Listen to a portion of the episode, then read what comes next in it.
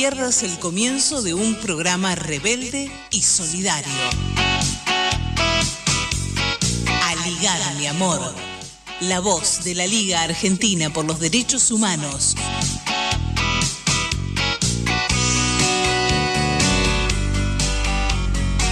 Buen día, buenas tardes, bienvenidos, bienvenidas, bienvenides a este nuevo encuentro, el 99 estamos, eh, de Aligar mi amor. Ya estamos casi en los 100 programas, pero vamos paso a paso. Hoy, 17 de septiembre de 2022, estamos en este programa, en, esta, en este encuentro. Mi nombre es Mariens Monzón y hasta las 14 vamos a estar acompañándolos en Aligar mi amor. Y este equipo lo completamos con mi compañerito de aire.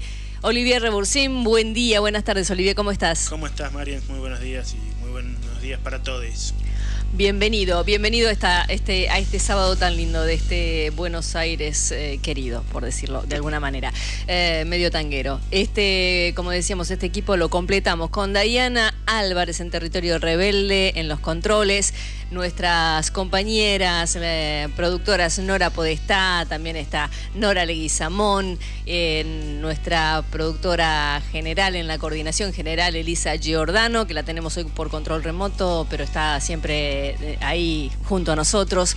Víctor Ruejas en el diseño gráfico, también está Malena Dandía en las redes. Y bueno, esos somos el equipo de Aligar Mi Amor, en el programa de la Liga Argentina por los Derechos Humanos. Como les decía, hasta las 14 se los vamos a acompañar. Y como cada sábado eh, estamos transmitiendo en directo por FM La Propaladora 106.5 por todos los barrios de Neuquén y aledaños. También saludamos a las otras radios que nos van retransmitiendo tanto el fin de semana como en la semana, como Radio Panamericana de Huerta Grande, Córdoba, FM 99.3, FM Inclusión 102.3 de Gualeguaychú, Entre Ríos. Un abrazo a la gente de Entre Ríos que también van a realizar una protesta por estos días, ¿no? Con, digamos, protestas eh, por el humo que se va eh, contaminando los distintos aires de todas partes. Radio Líder 97.7 de Luján en la provincia de Buenos Aires, Radio La Tosca de La Pampa, FM Riachuelo 100.9.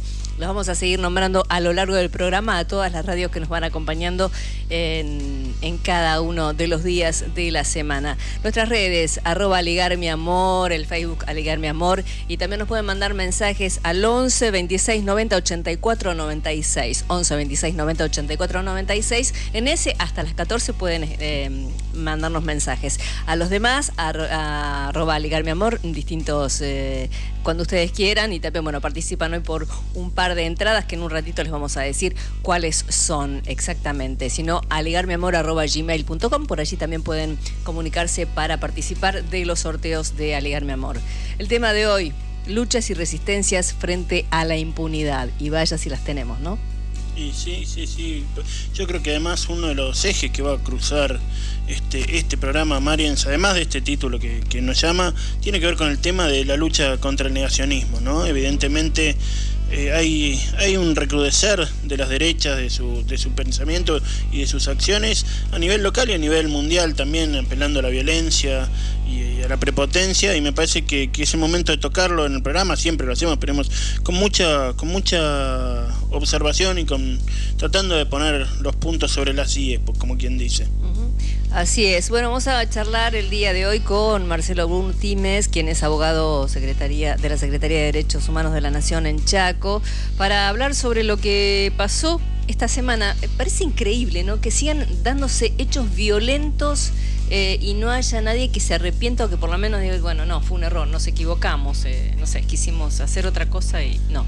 Eh, sí, yo te voy a decir, Marins, que a mí más que la falta de arrepentimiento, me agravia o me pone más nervioso es la falta de respuesta de los estados, digamos, este, de las autoridades. Este, si ellos se arrepienten o se dejan de arrepentir, este es un viejo, un viejo debate en el movimiento de derechos humanos, ¿no? Si el, silencio cómplice, lo que se llama la trama del silencio de, los represores que no dicen dónde están los quienes fueron niños apropiados y son adultos y, o qué pasó finalmente con los desaparecidos, los, los destinos, lo que se llama los destinos finales, que bueno, no, es una frase muy feliz, pero este y yo obviamente que no, no, no, no vería mal que estos tipos abrieran la boca y dijeran o confesaran estas cosas. Mm. Pero no es su falta de arrepentimiento, digamos, no, espero de ellos arrepentimiento. Mm. Sí que el Estado genere mecanismos para encontrar esas situaciones.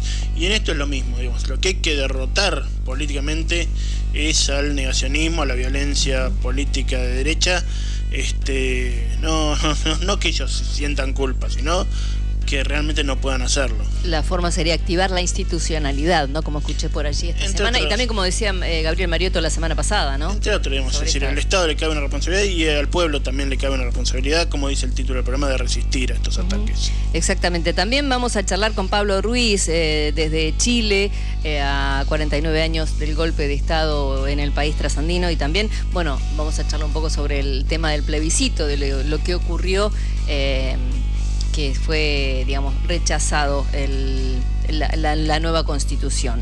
Vamos a charlar también con María Laura Vázquez, ella es cineasta y estrena la película La Rebelión de las Flores, esta película que trata, es un documental que trata sobre la lucha por recuperar eh, el buen vivir, ¿no? por decirlo de alguna manera, en la tierra, a través de eh, Moira Millán, que es una representante, una referente mapuche y, de las mujeres, por supuesto, más allá de ser mapuche, no ser mapuche. Sí, también tenemos el tema de la guerra que ha renacido, lamentablemente en la frontera entre Azerbaiyán y Armenia, un ataque eh, unilateral de las tropas de las fuerzas azerbaiyanas, así se dice, azerbaiyanas sobre este, Armenia. Recordemos que en el año 2020 hubo una guerra de 40 días, digamos, donde Azerbaiyán terminó siendo el ganador y este pero que es un conflicto que sigue ahí en Nagorno-Karabaj, en la República de Artsaj. Para eso tenemos la comunicación con quien es uno de los referentes de la izquierda armenia en la Argentina, Adrián Lomlungian de la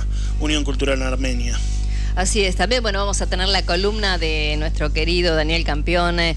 Eh, su columna hoy lleva el título de septiembre de 1930, Las botas contra los votos y yo no pude evitar recordar a Fresco esta semana cuando, cuando leí esa, ese título. Bueno, después lo vamos a ampliar con, con Daniel Campeones seguramente. Y también tenemos eh, la conversación con Claudio Yacoy, el secretario de Derechos Humanos de Avellaneda, que también nos va a contar eh, sobre una demanda presentada por un represor a las autoridades de Avellaneda.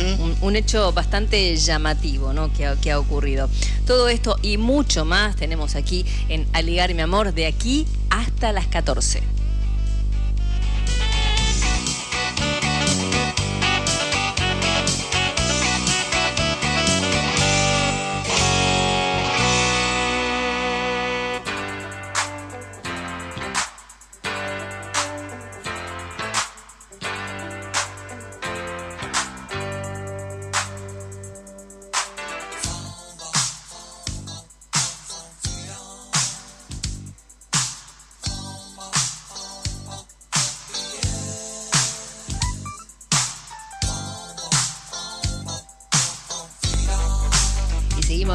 Aquí en Aligar mi amor. Y bueno, como decíamos, tenemos un programa en el que hay mucha información en este día, entre los temas sobre la, como decíamos el título, ¿no? Del día de hoy, luchas y resistencia frente a la impunidad. Hay distintas, eh, distintos comunicados en el día de hoy y eh, también vamos a charlar con los invitados de esta, de esta jornada. Vamos a contarles también que entre otras radios tenemos Radio Cultura 94.3 de Santa Fe, Radio La Tusca de 96.1 de Chepes en La Rioja, Radio Estación Sur 91.7 de La Plata. Radio 100.7 Villanos, la radio de la Coopi en Córdoba, Radio Sur 88.3 de Barracas. Estas eh, son algunas de las radios que nos acompañan cada semana en Aligar mi amor y por supuesto van retransmitiendo, como decíamos, o el fin de semana o durante la semana. Esta semana también se cumplieron algunos... Eh, aniversarios, ¿no, Olivier? Sí, básicamente, bueno, el, pues tenemos que mencionar sin lugar a dudas el del jueves, el día, no, el día de ayer, 16, eh, viernes 16, que fue precisamente el que nos remite a la noche de los lápices, también nos remite, y seguramente lo vamos a meter con Daniel Campione, al golpe del 55, el golpe de Lonardi. Pero ya estamos comunicados con la primera con nuestro primer entrevistado, así que después seguimos hablando de eso, Marian, si te parece. Lo separamos y venimos. ligar, mi amor. El programa de la Liga Argentina por los Derechos Humanos.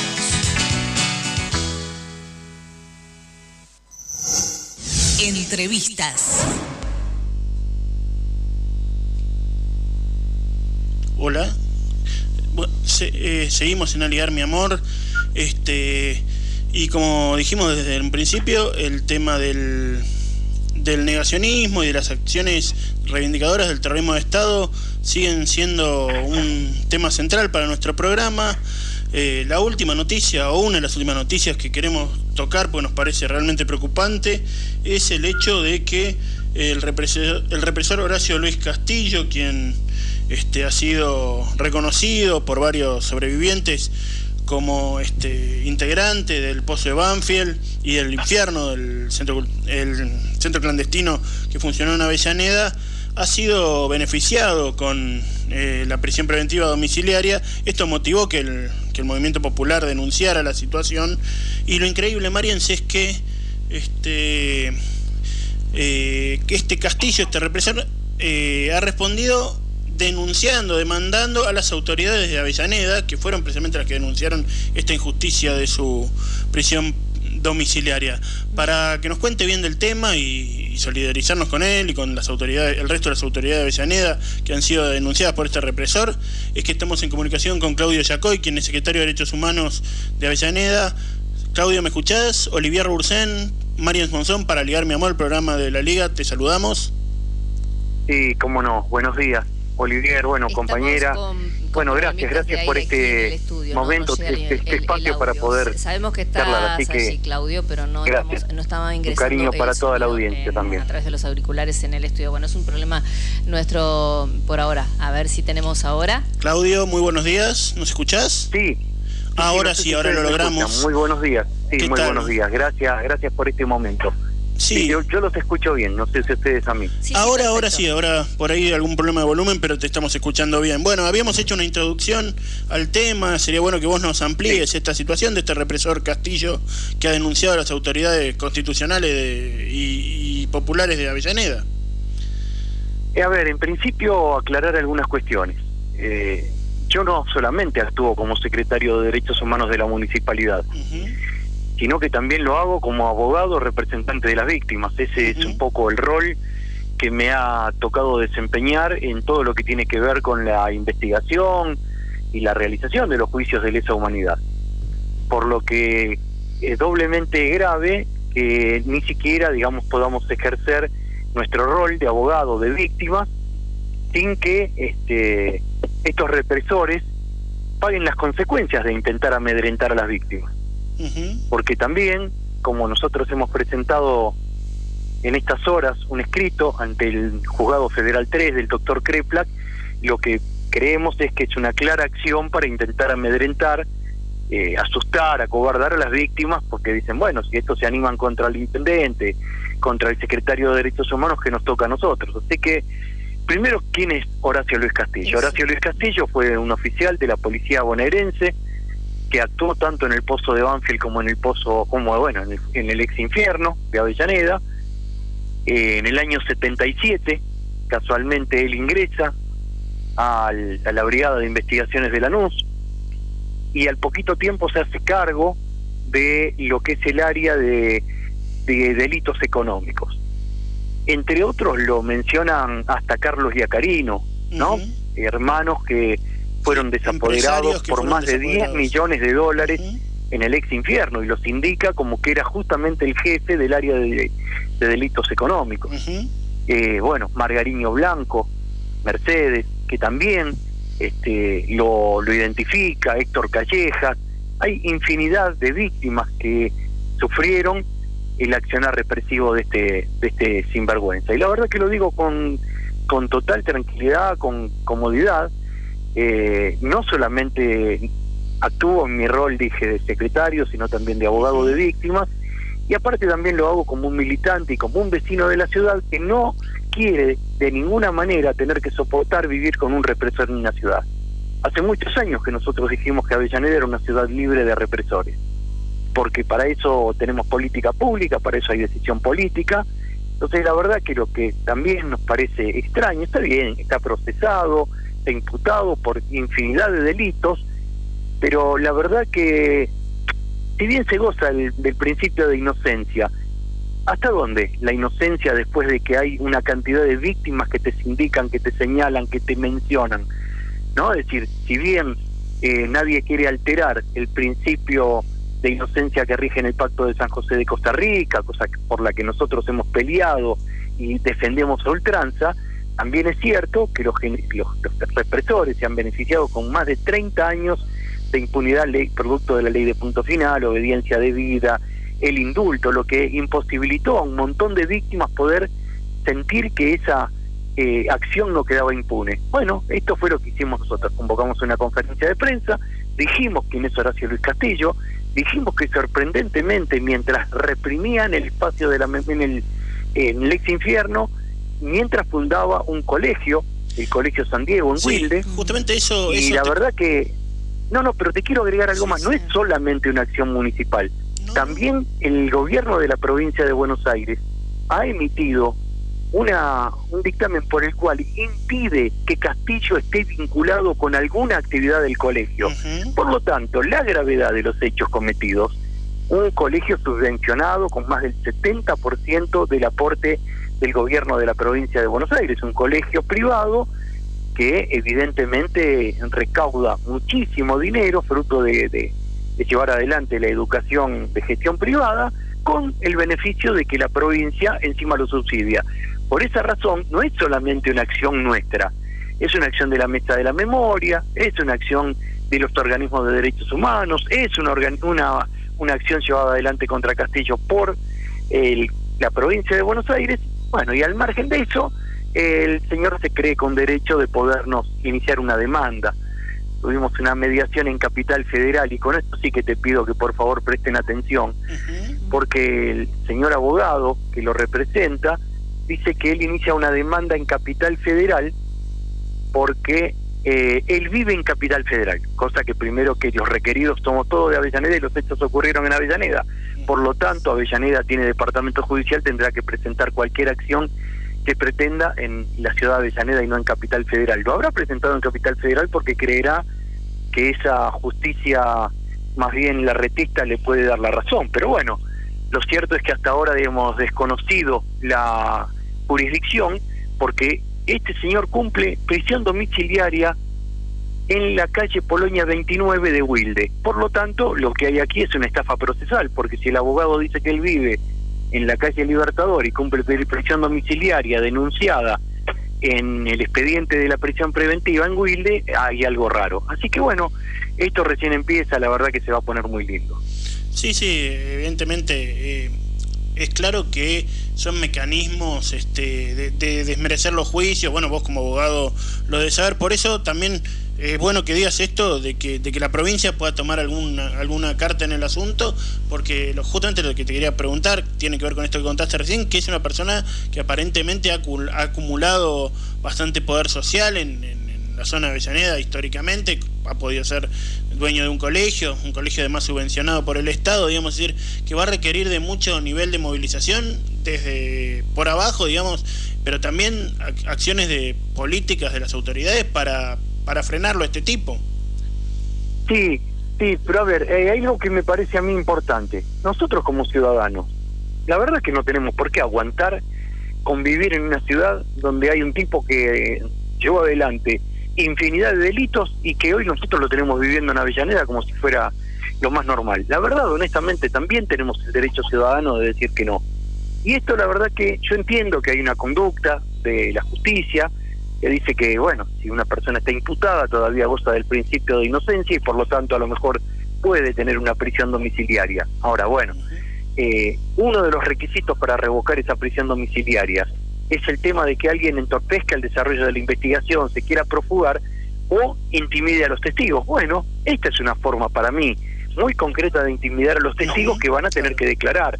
Y hay una cantidad de personas que van a tener que declarar, entre ellas Mercedes eh, Alvariño Blanco, Héctor Callejas, es decir, ¿qué sensación van a tener eh, al momento de prestar declaración? ¿Lo van a hacer de la misma manera? ¿Lo van a hacer de manera coaccionada?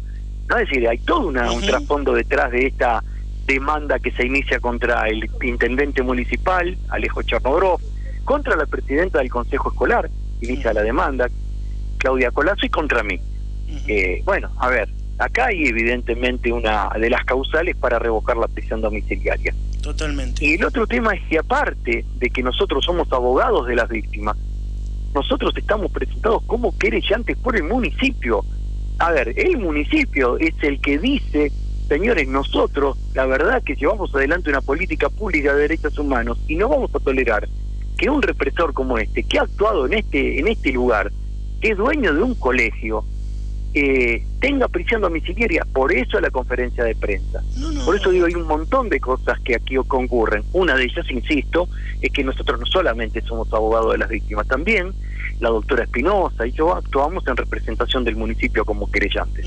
Esta es un poco la realidad hoy de, de cara a lo que se avecina, ¿no? Que también tiene que ver con cómo se van envalentonando ¿no? Este, el discurso de odio, todo lo que genera este momento tan propicio. Claramente tiene que ver con eso y por eso nos importaba mucho y nos resultaba muy interesante poder hablar contigo y dar a conocer esto que muchas veces los medios suelen soslayar. Claudio, bueno, en principio nuestra solidaridad para con vos y el resto de las autoridades y querellantes este, acusados, denunciados por este represor.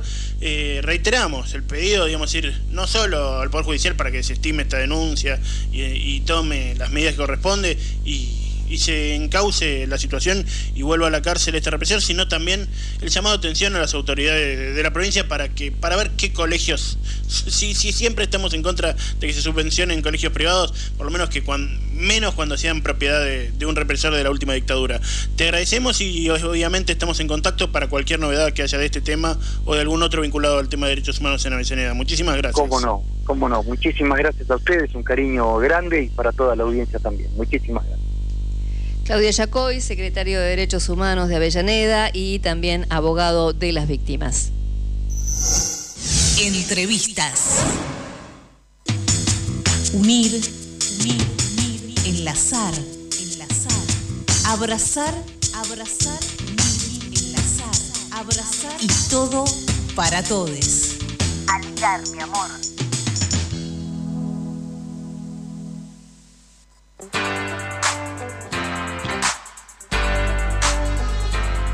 Lo decíamos antes de entrar en comunicación con Claudio Yacoy para denunciar esta situación de persecución que están sufriendo en Avellaneda, el tema de los derechos humanos tiene que ver, septiembre tiene que ver con la noche de los lápices, con el recuerdo de los jóvenes secuestrados en La Plata en aquellos días de septiembre de 1976, seis. De ellos permanecen desaparecidos, pero fueron muchas más las víctimas de aquella noche, entre ellas Emilce, Emilce Moller, Gustavo Calotti, digamos, decir, Pablo Díaz, que sobrevivieron y pudieron contar ese horror. Se hicieron varias actividades, entre ellas una que tuvo como protagonista nuestra presidenta Iris Avellaneda en escuelas en, zona norte. Me contaba Marcelo Castillo, presidente del Archivo Nacional de Memoria, que estuvieron junto con Iris con más de 20 o 30 escuelas. Con, con, delegados a sus centros de estudiantes para promover los centros de estudiantes, que es el mejor homenaje a los jóvenes militantes, luchadores combatientes de, la noche de los lápices, ¿no? que terminaron víctimas del terrorismo de Estado, pero que eran luchadores, no luchaban solo por el boleto estudiantil como intentó plantear una historia oficial, sino precisamente que eran parte de una lucha de toda una generación por, por construir un mundo distinto, un mundo mejor. Exactamente, y no sé, después un ratito si querés la, escuchamos a Iris en ese, en ese audio, no sé si lo tenemos ahora o dentro de un ratito.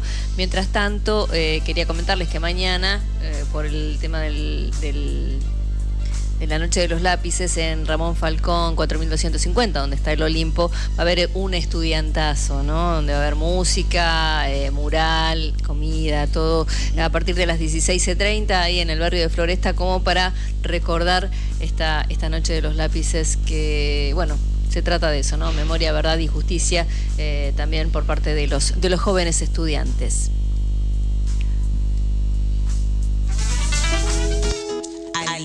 Mi amor. Somos la liga. No soltamos la mano de nadie.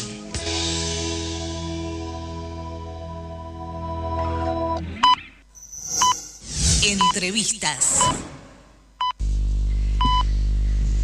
Y ya estamos comunicados, sí, con Pablo Ruiz, quien es periodista y es parte del Observatorio por el cierre de la Escuela de las Américas desde, desde Chile, ¿no? Quien, con quien vamos a charlar ya, ya mismo. Eh, Olivier Rebursen, Marians Monzón, los saludamos. Buen día, buenas tardes, Pablo, ¿cómo va?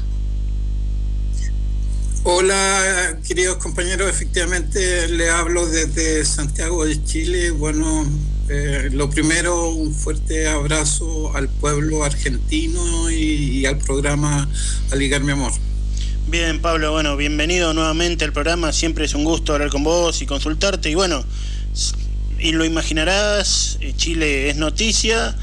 Eh, de un punto de vista de que se han cumplido 49 años del golpe genocida, criminal, que encabezara Augusto Pinochet contra Salvador Allende y, el gobierno de la, de la Unidad Patriótica, de la Unidad Popular, perdón, este y este y eh, también los ramalazos de esta noticia que ha pasado hace 15 días, pero que, que sigue impactándonos, que es la decisión en el plebiscito de la mayoría de haber rechazado la propuesta de constitución desarrollada en la, en la convención última, este, nacida a, la, al calor de, del levantamiento popular, de, toda la movilización popular de 2019.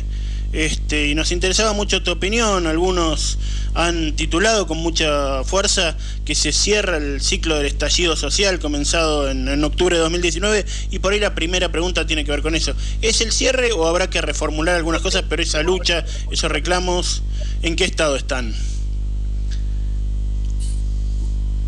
Pablo. Eh, mi, mi, opinión es que es que es probable, eh, no lo sabemos todavía, si, si, vuelve un estallido social. Lo cierto es que, que, que, hubo algunos factores. Uno fue este acuerdo por la paz que en noviembre del 2019 se tomó y se, eh, y se pavimentó un camino para eh, convocar a una convención constituyente y, y, hacer una nueva constitución. Esa fue una forma de, de encauzar, por así decirlo, la rebeldía popular y eh, lograr que, por la vía política buscar una solución.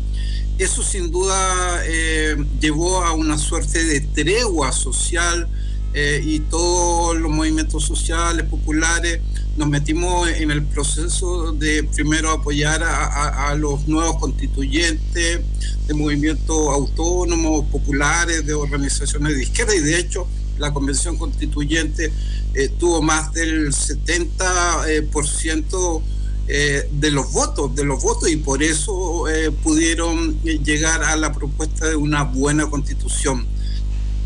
Eh, entonces, eh, eh, fracasado eso, me queda la pregunta si estaríamos ante la posibilidad que vuelva un estallido social. De hecho, en esta semana los estudiantes, y, y qué bueno que habláramos de la noche de los lápices, los estudiantes siempre han sido una fuerza eh, de movilización en América Latina que nos recuerda que todavía hay muchas deudas con los derechos humanos de nuestros pueblos y que todavía hay limitaciones y eh, en el caso chileno eh, estuvieron unos tres, cuatro días prácticamente movilizados por las calles de Santiago, paralizando el metro y con fuerte enfrentamiento con la policía. Por lo tanto, me da la impresión que algún sector de nuestro pueblo va a romper esta tregua y va a volver de nuevo a la movilización.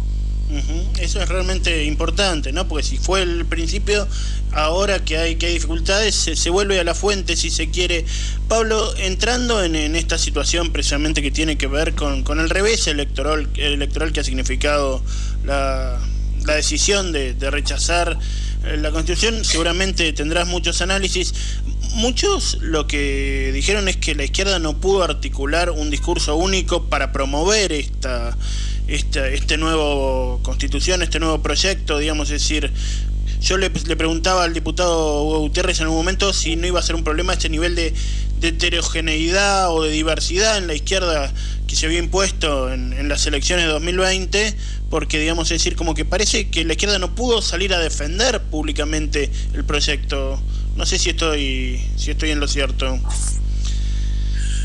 Em, eh, puede ser una de las causas, pero eh, quizá la menor. Lo cierto es que los medios de comunicación en toda América Latina están en manos de los grandes eh, grupos de la oligarquía, de la derecha, de sectores conservadores, incluyendo a la iglesia que también contribuye a mantener el status quo de los privilegios que le dan a unos pocos.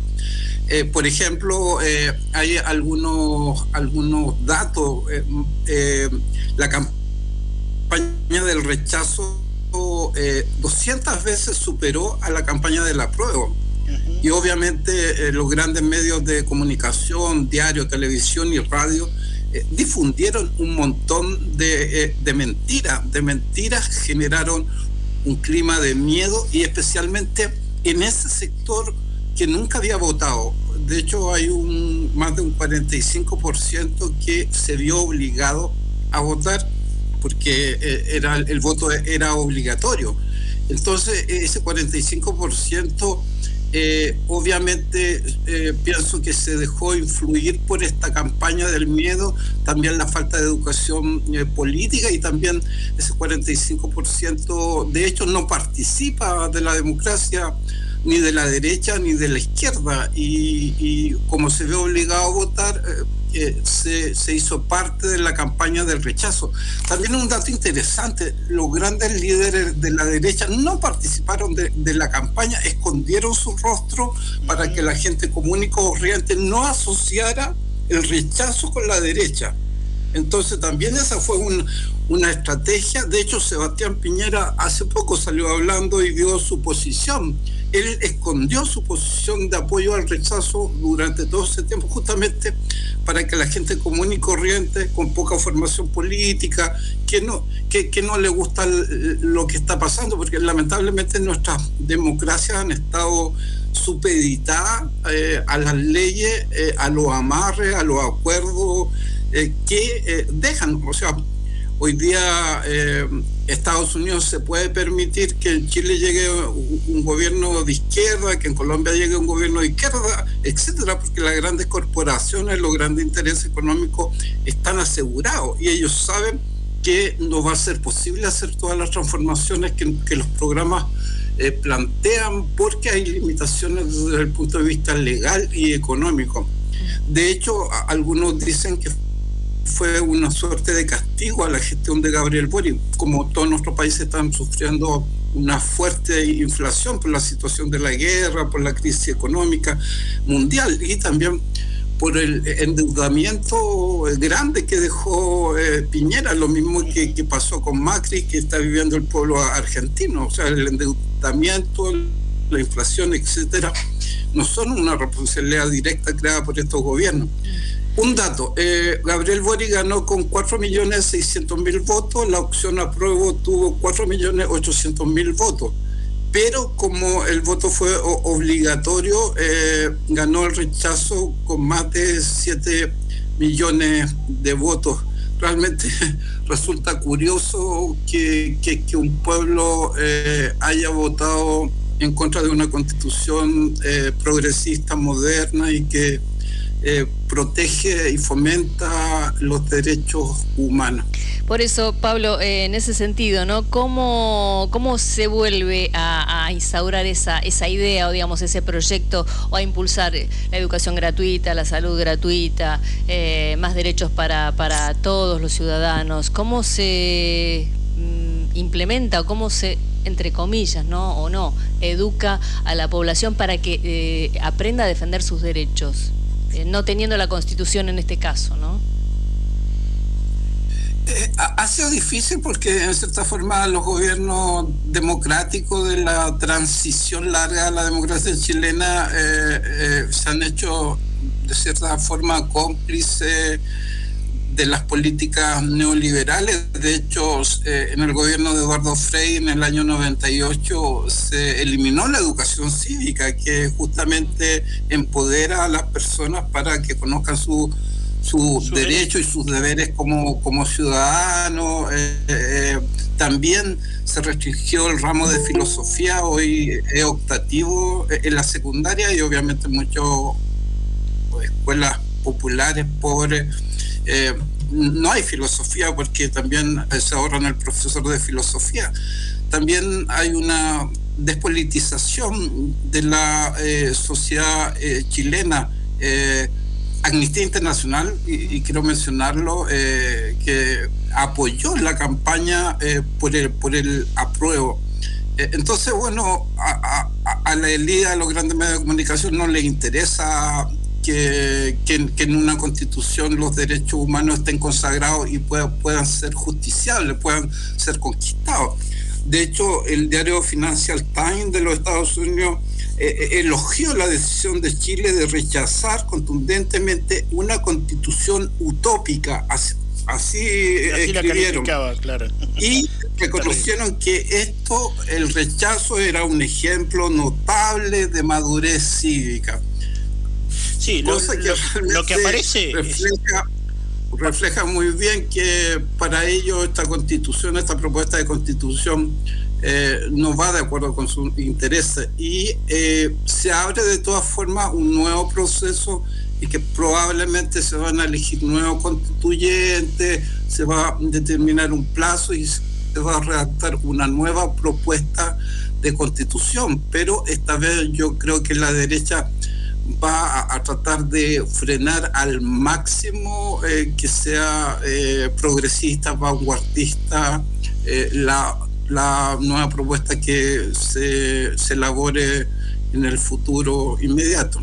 Sí, lo que aparece claramente, incluso las palabras de Boric, eh, Pablo, es como un discurso que a mí me asusta un poco, un tanto similar al, de, al de la concertación, ¿no? Un poco de democracia formal y sostener la institucionalidad, digamos, es decir, como que hubo una propuesta que fue derrotada y me parece que es el momento que la izquierda lo que tiene que buscar es cómo refuerza su posición ante esta nueva convocatoria electoral este, que permita realmente relanzar los motivos, vos mismo, vos mismo lo decías, de la injusticia, de la injusticia estructural, este que, hizo a la necesidad del cambio constitucional como una de las formas y que la movilización va a tener que estar mucho más presente todo el tiempo y buscar mayores niveles de, unidad de la izquierda y de, la alternativa, ¿no es cierto?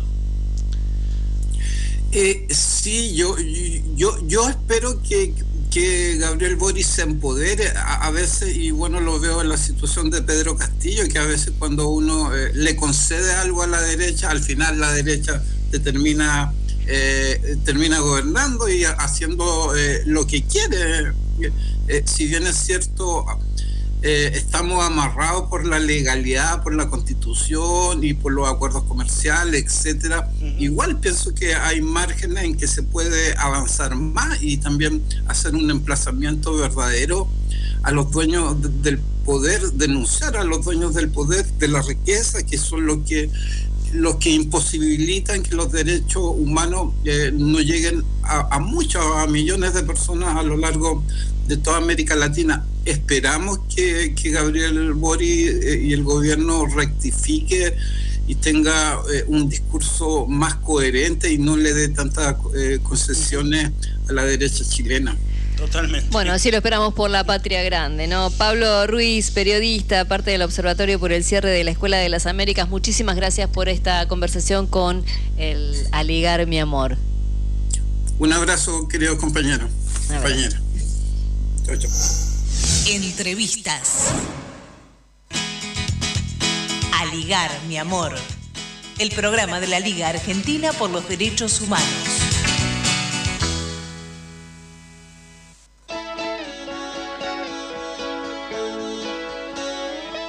Sabe Alicia este país no estuvo hecho porque sí. Te vas a ir, vas a salir, pero te quedas donde más vas a ir.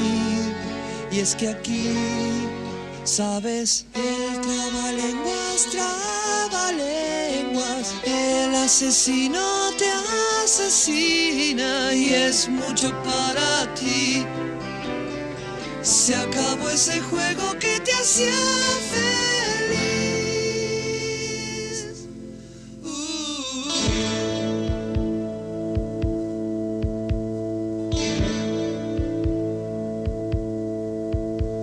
No cuentes lo que viste en los jardines, el sueño acabó.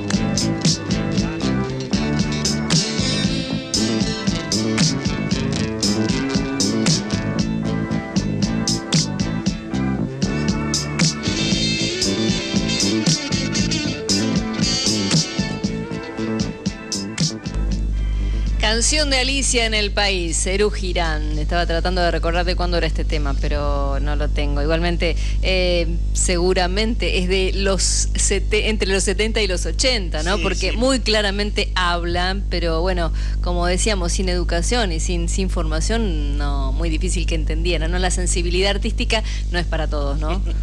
No, pero claramente. Para algunos menos. Claramente, seguramente lo vamos a, a hablar con, con nuestro próximo entrevistado, con nuestro columnista, pero un, re- un retrato de, de la historia de época de, de fines de los 70, principios de los 80 en Argentina y también algo de retrospectiva y que tiene mucho que ver con lo que vamos a hablar con Daniel Campeones, pero vamos a la presentación formal primero. Así es.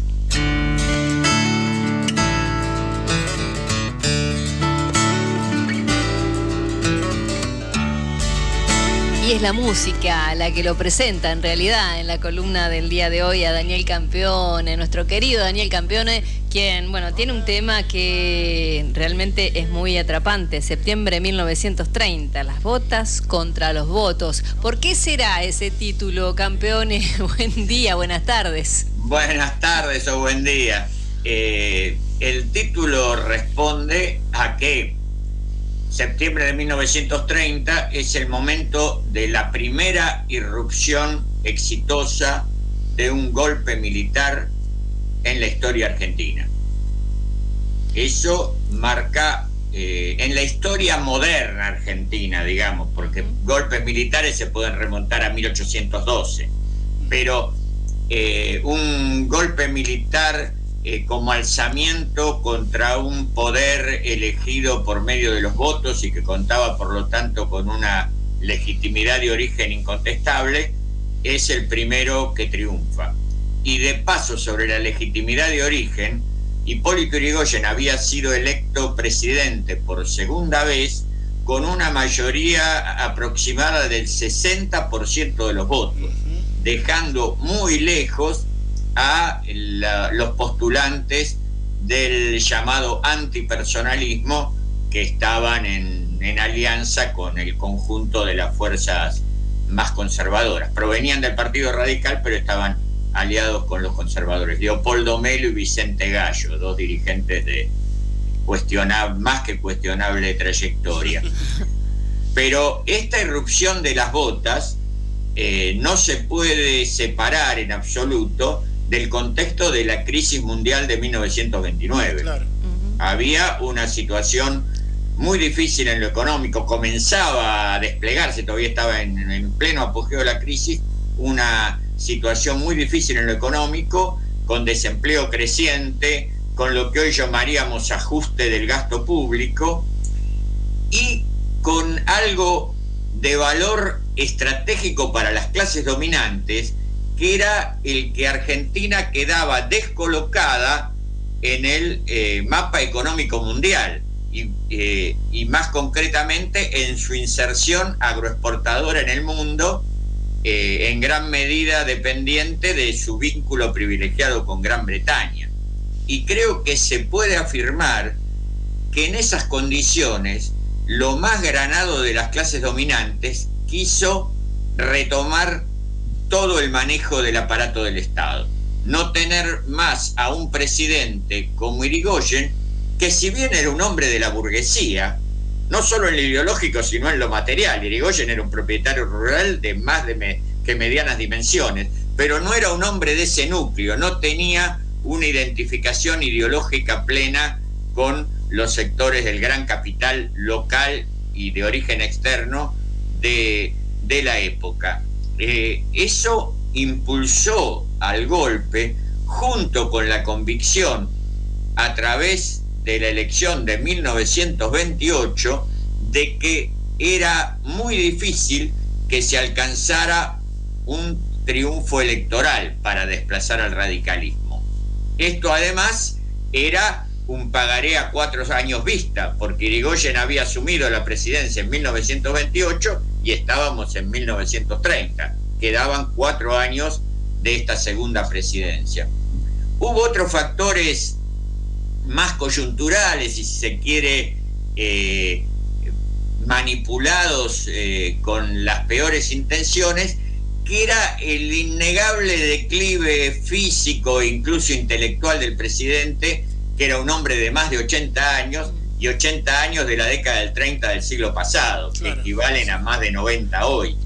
Eh, por lo tanto, eh, hubo una gran campaña en torno a, esa a esas falencias de, de, Irigoyen, pintándolo como incapacitado para gobernar, y a la vez un una también fuerte campaña en torno a acusaciones de corrupción mm. y de alteración del funcionamiento de las instituciones republicanas. Se acusaba a Irigoyen de de atentados contra dirigentes conservadores, se hablaba del clan radical, una agrupación un tanto fantasmagórica, pero supuestamente representaba sectores a fuerza de choque del, radicalismo irigoyenista.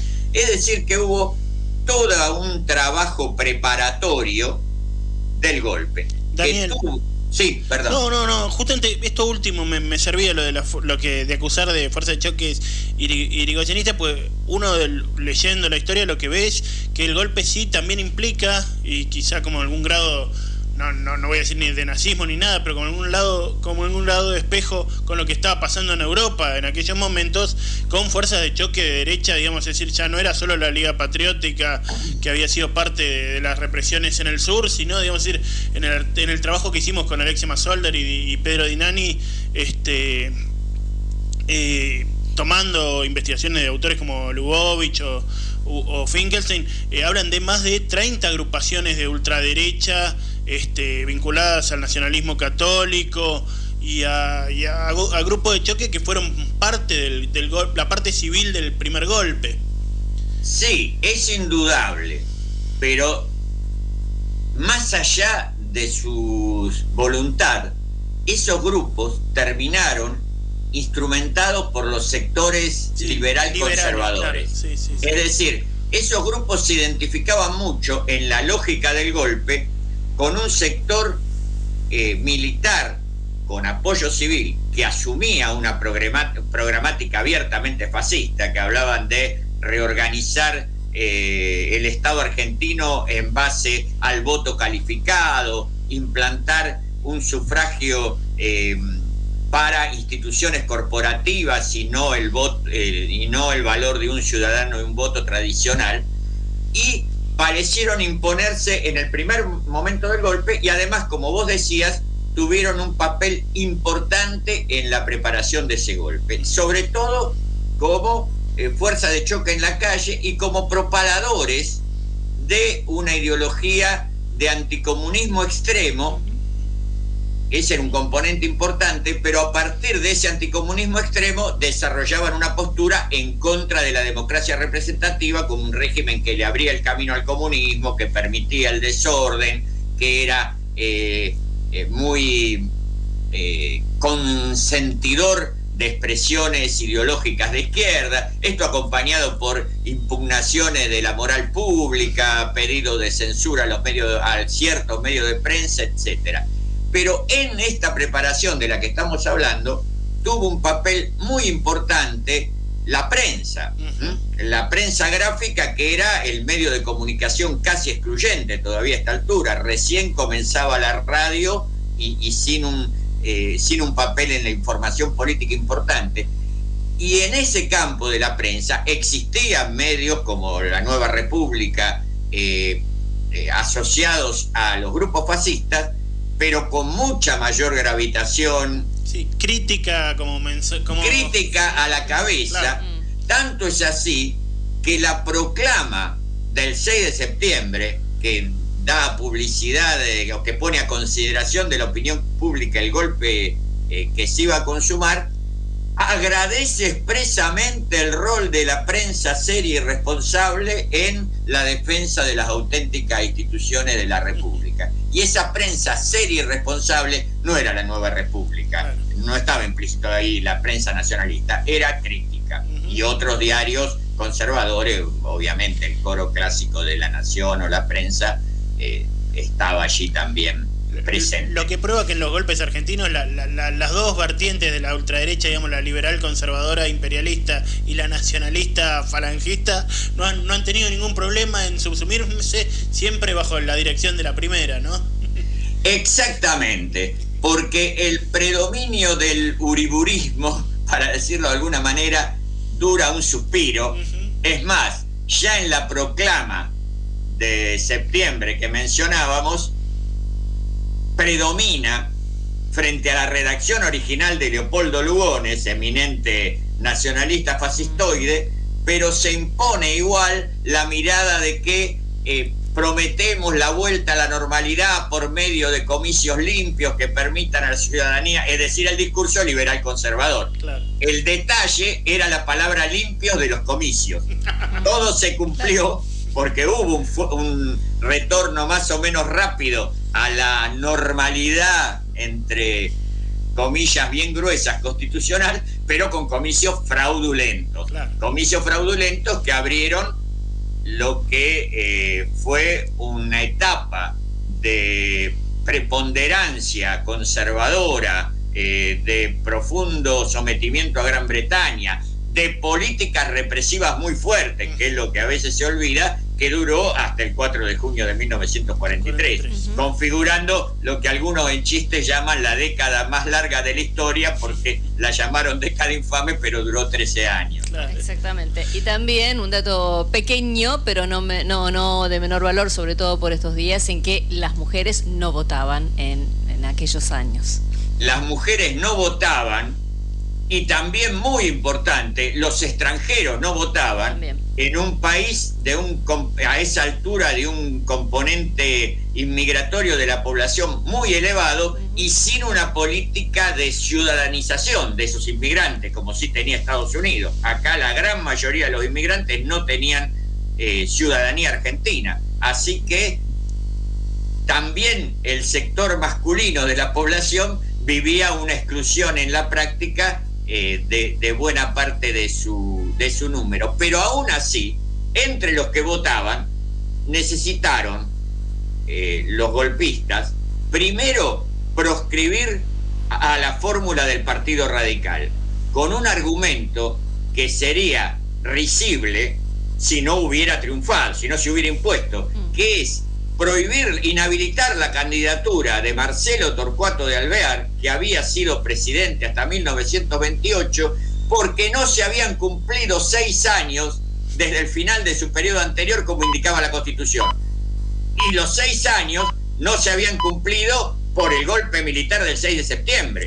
Es decir, que era alevosa la, este, la mala intención eh, y la falta de sustento jurídico de esa, de esa impugnación. Pero más aún, una vez proscripto el radicalismo, que decidió no presentarse ante el veto de su candidatura, hicieron igual fraude para imponerse a la candidatura de lo que se llamaba Alianza Civil con Lisandro de la Torre para presidente, demócrata progresista, y Nicolás Repeto para vice. Pero acá viene una nota al pie que es también interesante porque la sacralización de la figura de Lisandro de la Torre es otra de las malas costumbres que en algún momento habría que someter a juicio crítico. Lisandro de la Torre era el candidato a presidente preferido de quién? De José Félix Uriburu.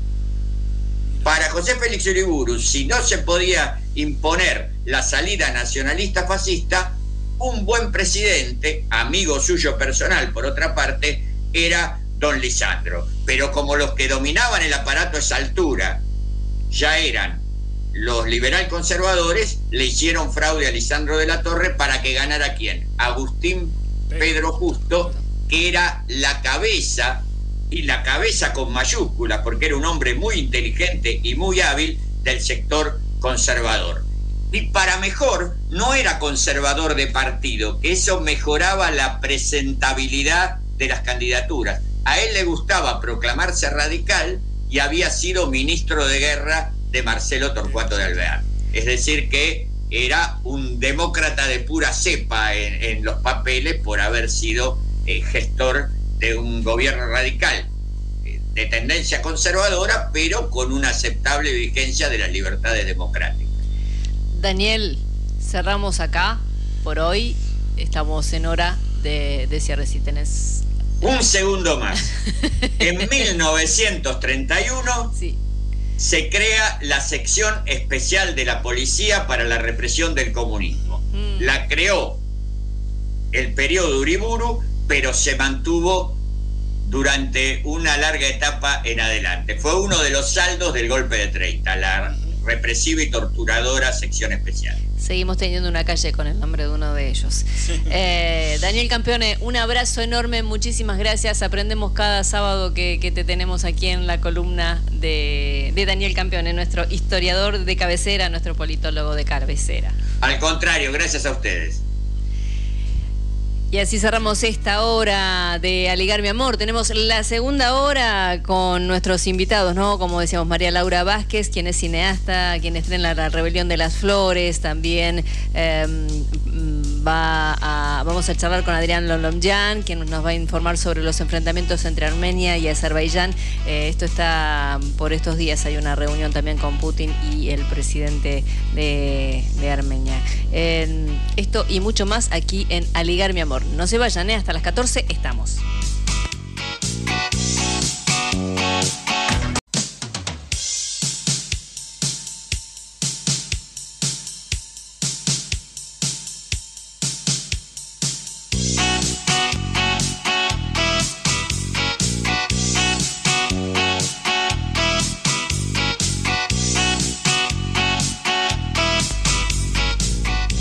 Ya arrancamos esta segunda hora y queremos recordarles a nuestros oyentes que sorteamos dos entradas para ver la obra teatral La Guerra de las Cuatro Batallas, cuyo autor y director es Rubén Mosquera. Esto va a ser para el viernes 23 de septiembre a las 20 en el Teatro Multiescena en Avenida Corrientes 1764. Ustedes se comunican al 1126 90 84 96 hasta las 14 y si no a través de las redes de Aligar Amor, arroba Aligar Mi Amor o por Facebook también Aligar Mi Amor o Aligar Amor arroba Gmail Allí se comunican y nos dejan sus datos y se salen sorteados seguramente eh, a las 14 cuando cerramos el programa.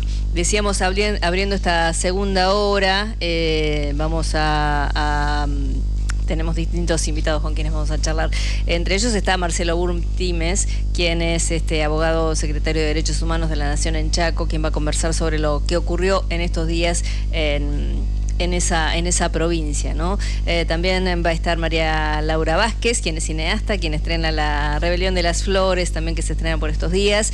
Adrián Lonlonjian para hablar sobre los enfrentamientos entre Armenia y Azerbaiyán por estos días. Todo eso y mucho más aquí en Aligar, mi amor. Ya tenemos a nuestro siguiente invitado, creo, por allí conectado, ¿sí? Vamos a hacer el separador y venimos. Aligar, mi amor, por los derechos de los pueblos indígenas. Entrevistas.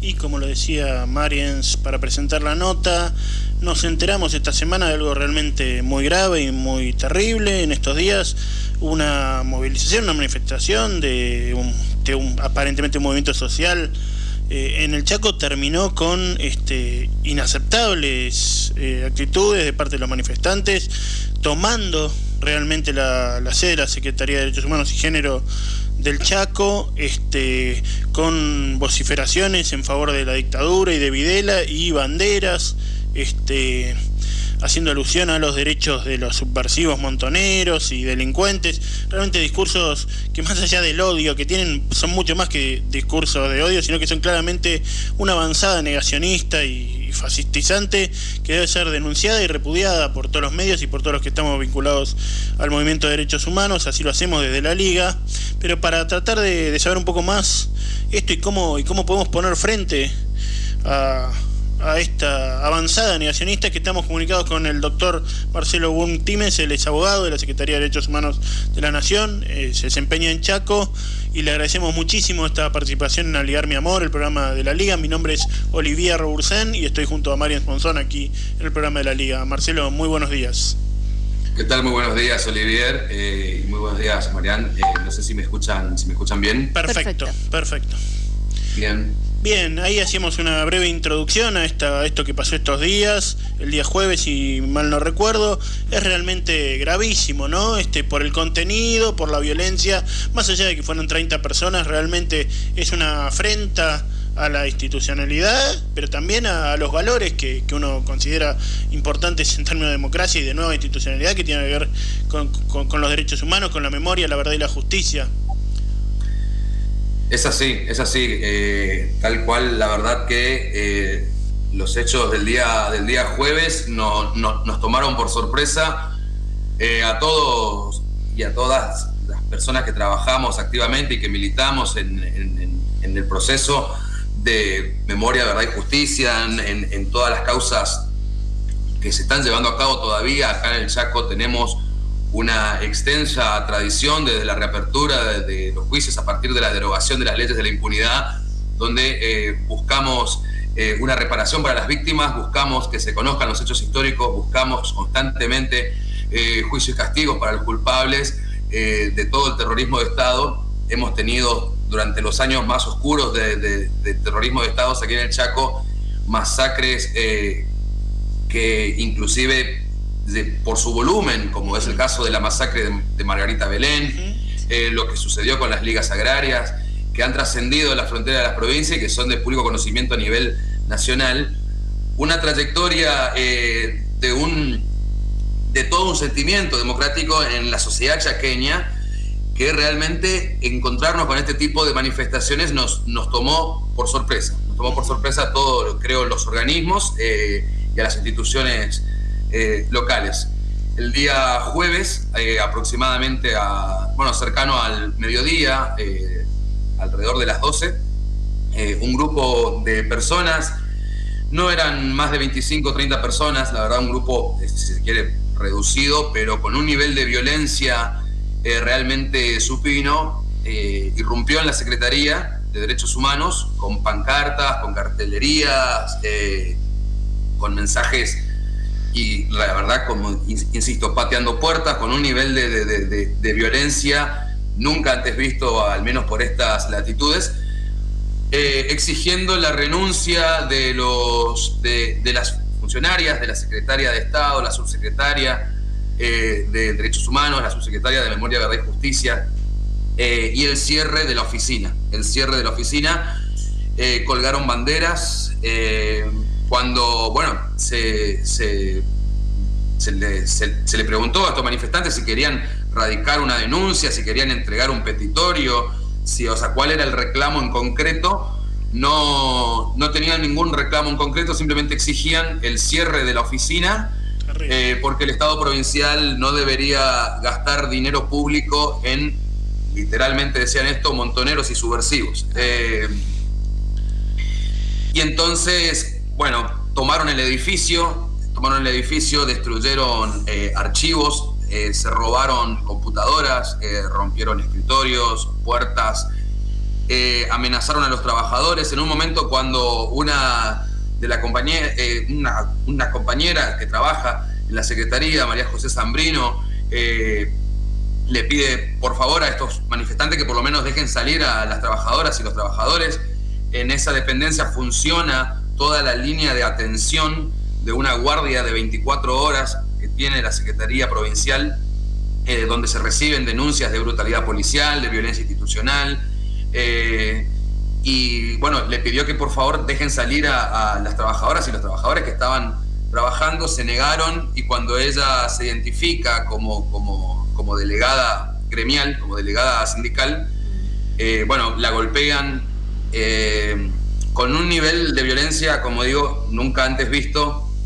Eh, cabe destacar también que la Secretaría siempre, la política eh, llevada adelante por las compañeras que están al frente de la Secretaría local, y lo digo yo porque siempre he trabajado desde, desde la Nación con, la Secretaría local, somos co-querellantes en muchísimas causas y hemos trabajado en articulación siempre en distintos programas tanto con la Secretaría como con la, con la Comisión Provincial por la Memoria y los, y los organismos, siempre tuvieron la política de oficinas de puertas abiertas, es decir, al público, eh, cualquier persona puede acercarse siempre a denunciar, es, como digo, se reciben denuncias de violencia institucional y de brutalidad policial, y em, siempre para una mejor performance y para una mejor eh, situación del denunciante se prefirió optar por no tener policías en, la, las oficinas, para que las personas se sientan con la libertad plena de poder denunciar cualquier hecho sin la mirada de un personal de la Fuerza de Seguridad, eh, ni en la vereda ni adentro del edificio.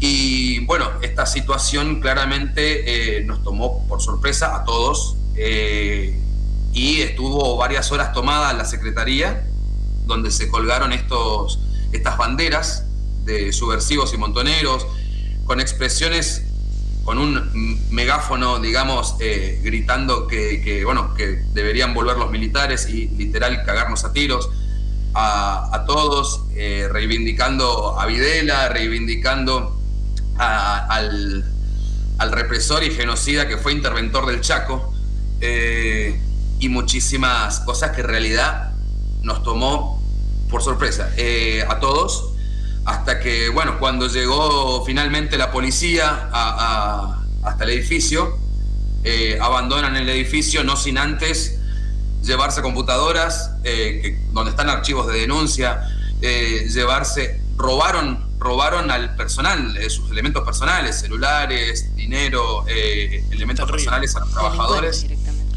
Terrible, terrible. Sí, sí. Impresionante. Marcelo, mm, ay, perdón, Marcelo Buntimes, que es con quien estamos dialogando, abogados, eh, abogado secretario de Derechos Humanos de la Nación en la provincia de Chaco. Eh, mm, bueno, además de solidarizarnos, como bien decía Olivera al inicio de, esta conversación, preguntarte si ya están identificados, cuánto demoró la policía, si no hubo ningún detenido en ese momento eh, y cómo está la situación hoy a cuatro días prácticamente de, de, de este hecho. Bueno, sí, la verdad que es por lo menos notorio eh, eh, la pasmosidad con la que actuó la, policía local, digamos, con una desidia por lo menos sospechosa cuando llegaron al edificio. Bueno, eh, muy gentilmente invitaron a los manifestantes a, retirarse, donde se retiraron.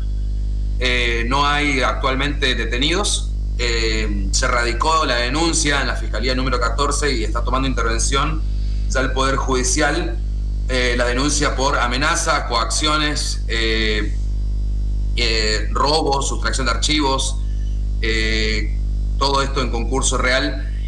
Y bueno, luego de los hechos, la verdad, los organismos de derechos humanos ni la Secretaría de Derechos Humanos acostumbra a hacer ningún tipo de inteligencia por redes sociales ni nada por el estilo. Pero luego de, sucedido los hechos empezamos a ver que las personas que, estaban en este grupo de manifestantes habían eh, ya puesto un montón de mensajes eh, previos en los días anteriores a través de sus redes sociales eh, anunciando que iban a hacer esto, que anunciando que, bueno, que no iban a parar hasta conseguir el cierre de la oficina. Se identificaron dos personas, dos personas con nombre y apellido, que se identificaron ellos como los líderes, si se quiere, de la de la de esta manifestación, que ellos se autoperciben como un movimiento social. Eh, la verdad es que acá en el Chaco y particularmente en Resistencia, hay una extensa tradición eh, de toda la sociedad chaqueña de siempre manifestarse con total libertad eh, y peticionar a las autoridades siempre de la más diversa manera y nunca, eh, al menos fue política de Estado en este gobierno, ni reprimir la protesta social ni, de ningún tipo y siempre propender al diálogo. Pero esto la verdad que distaba mucho de ser un movimiento social y sobre todo por el tema de que no tenía ningún reclamo en concreto más que se cierre un área del Estado. Totalmente. Bueno, Marcelo, te queremos agradecer muchísimo la participación en el programa. Este, ha sido muy claro. Desde aquí toda nuestra solidaridad para con, con los trabajadores y los funcionarios eh, afectados por este acto negacionista que repudiamos absolutamente como programa de la Liga. También queríamos compartir, seguramente te habrá llegado, pero salió un interesante comunicado de los trabajadores de los distintos espacios para la memoria y la promoción de los derechos humanos que hay en todo el país, este, de solidaridad con los trabajadores y con los trabajadores y con, con los funcionarios, y donde se dice, para mí hay una idea que es muy interesante, que es desde los espacios para la memoria y la promoción de los derechos humanos de todo el país sostenemos que es necesario poner un freno a la violencia, al negacionismo, a los hechos de vandalismo y otras formas de discriminación y odio. Abrazamos a los compañeros de la provincia del Chaco y junto a ellos sostenemos la imperiosa necesidad de seguir construyendo memoria, verdad y justicia en el convencimiento de que se impone seguir trabajando contra la impunidad, amarrando los nudos de una amplia red que siga fortaleciendo la democracia con un horizonte de plena vigencia de los derechos humanos nos hacemos eco de estas palabras y estamos a su permanente disposición agradeciéndote una vez más la participación en el programa y la claridad de tus palabras. Bueno, yo principalmente agradecerle a ustedes por el espacio, por, por la solidaridad, también con, los trabajadores, agradecerle a, todo el colectivo también eh, de abogados de lesa humanidad, el colectivo Mario Bosch, eh, que también se ha solidarizado a lo largo y a lo ancho del país y destacar la labor de ustedes como comunicadores sociales eh, para instar a toda la sociedad a, una profunda reflexión, a una profunda reflexión acerca de a qué extremos estamos llevando eh, ciertas cuestiones. Para ser totalmente sincero, uno puede entender que haya gente que tenga un razonamiento de derecha, uno puede entender que haya gente que tenga un pensamiento, si se quiere, más fascistoide o no. El tema, el problema en realidad es qué está dispuesto a hacer eh, eh, o hasta qué punto está dispuesto a llevar ese discurso a las acciones. Entonces, me parece que es muy preocupante y una problemática que quizás nosotros pensábamos que únicamente atañía a la capital federal o que atañe quizás a los grandes centros urbanos o aglomeraciones urbanas, está a lo largo y a lo ancho del país, inclusive en provincias donde el, el terrorismo de Estado ha dejado huellas indelebles para nosotros en la sociedad y, sin embargo, nos encontramos con estas situaciones. Marcelo Burstímez, abogado secretario de Derechos Humanos de la Nación en Chaco, muchísimas gracias por conversar con nosotros y bueno, quedamos abiertos para difundir lo que se necesite. Muchas gracias a ustedes. Entrevistas. Somos la Liga. Sostenemos la solidaridad entre los pueblos.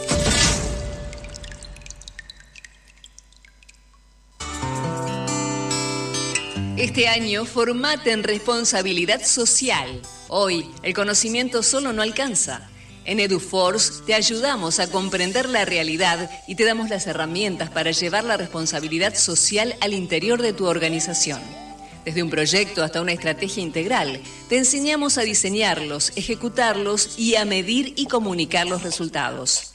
En nuestra plataforma digital podés encontrar textos, videos y participar de clases en tiempo real con el profesor y otros alumnos.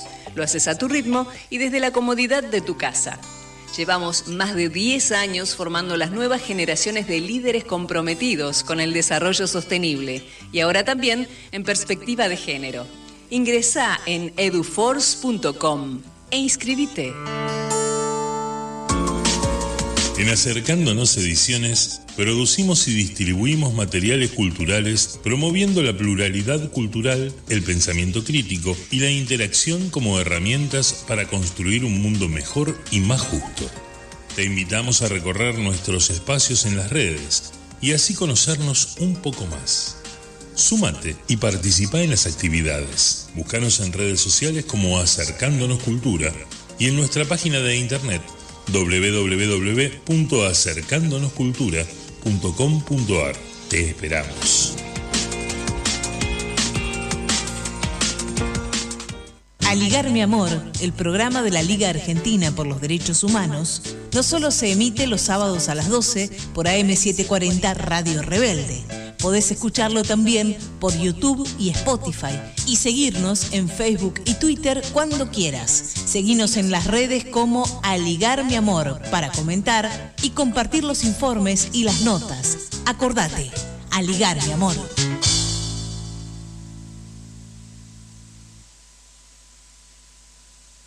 Decimos no a la construcción de una base yanqui financiada por el Comando Sur del Ejército de Estados Unidos. No a la base camuflada de ayuda humanitaria. Por la defensa del territorio y nuestros bienes naturales. Fuera, yanquis de Neuquén. Tú no puedes comprar el viento, tú no puedes comprar el sol. Eh, Yo hace muchos años que estoy haciendo este trabajo. Eh, La adolescencia en los colegios, en las universidades, porque son nuestra esperanza, porque nosotros ya plantamos la semillita y el arbolito está dando su fruto. Es importante trabajar los colegios y no solamente con los alumnos, sino con los profesores. Hay chicos que no están enterados porque hay colegios que no se habla, que es un tabú todo esto. Qué mejor para nosotros lo que hemos vivido, esa situación tan terrible eh, durante el golpe de Estado que fue tan siniestro. Trabajemos los colegios. Y yo estoy re contenta porque me encanta estar con ellos, ellos preguntan, yo contesto y soy feliz, soy la mujer más feliz del mundo trabajarlo. Son contados con los dedos los organismos de derechos humanos que trabajan con la adolescencia. Nos llaman a las sobrevivientes a dar charlas en los colegios, en la universidad, a donde se presente, porque la, la juventud no está enterada de estas cosas. Los, yo creo que los organismos de derechos humanos tendrían que tomar este trabajo, porque está la defensa de los 30.000 compañeros que han desaparecido. Nosotros los sobrevivientes que hemos estado presos y que hemos pasado por todo, seguimos la lucha, seguimos peleándola. Hay mucha mm, empatía por parte de los, de los alumnos, por parte de los profesores, por parte de la dirección de las escuelas. Así que qué mejor que nosotros como liga sigamos trabajando por los derechos humanos en los colegios, en las universidades. Para mí es el compromiso enorme que yo tengo con la Liga Argentina por los Derechos Humanos.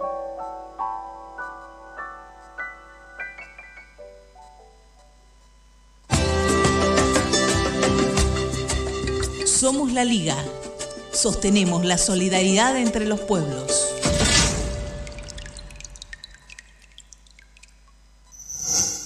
Entrevistas.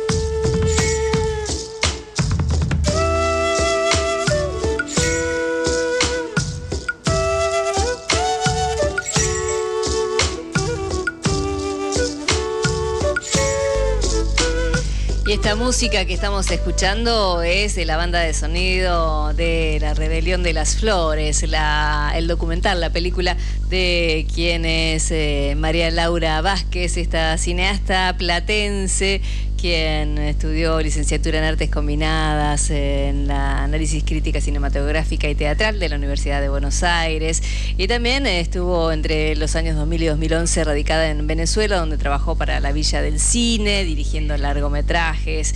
En 2011 reside en Buenos Aires y trabajó en la dirección guion desde mediados de 2011 decíamos en la producción y cámara de varias series para el canal Encuentro, Paca Paca que está cumpliendo años por estos días eh, y, tantos otros eh, em, trabajos que tiene eh, esta, esta cineasta María Laura Vázquez, a quien ya estamos saludando. Olivier Rebursen, Mariens Monzón, te saludamos. ¿Cómo estás? Un gusto saludarte en este sábado. Bienvenida. Hola, ¿cómo están? ¿Me escuchan bien? Perfectamente.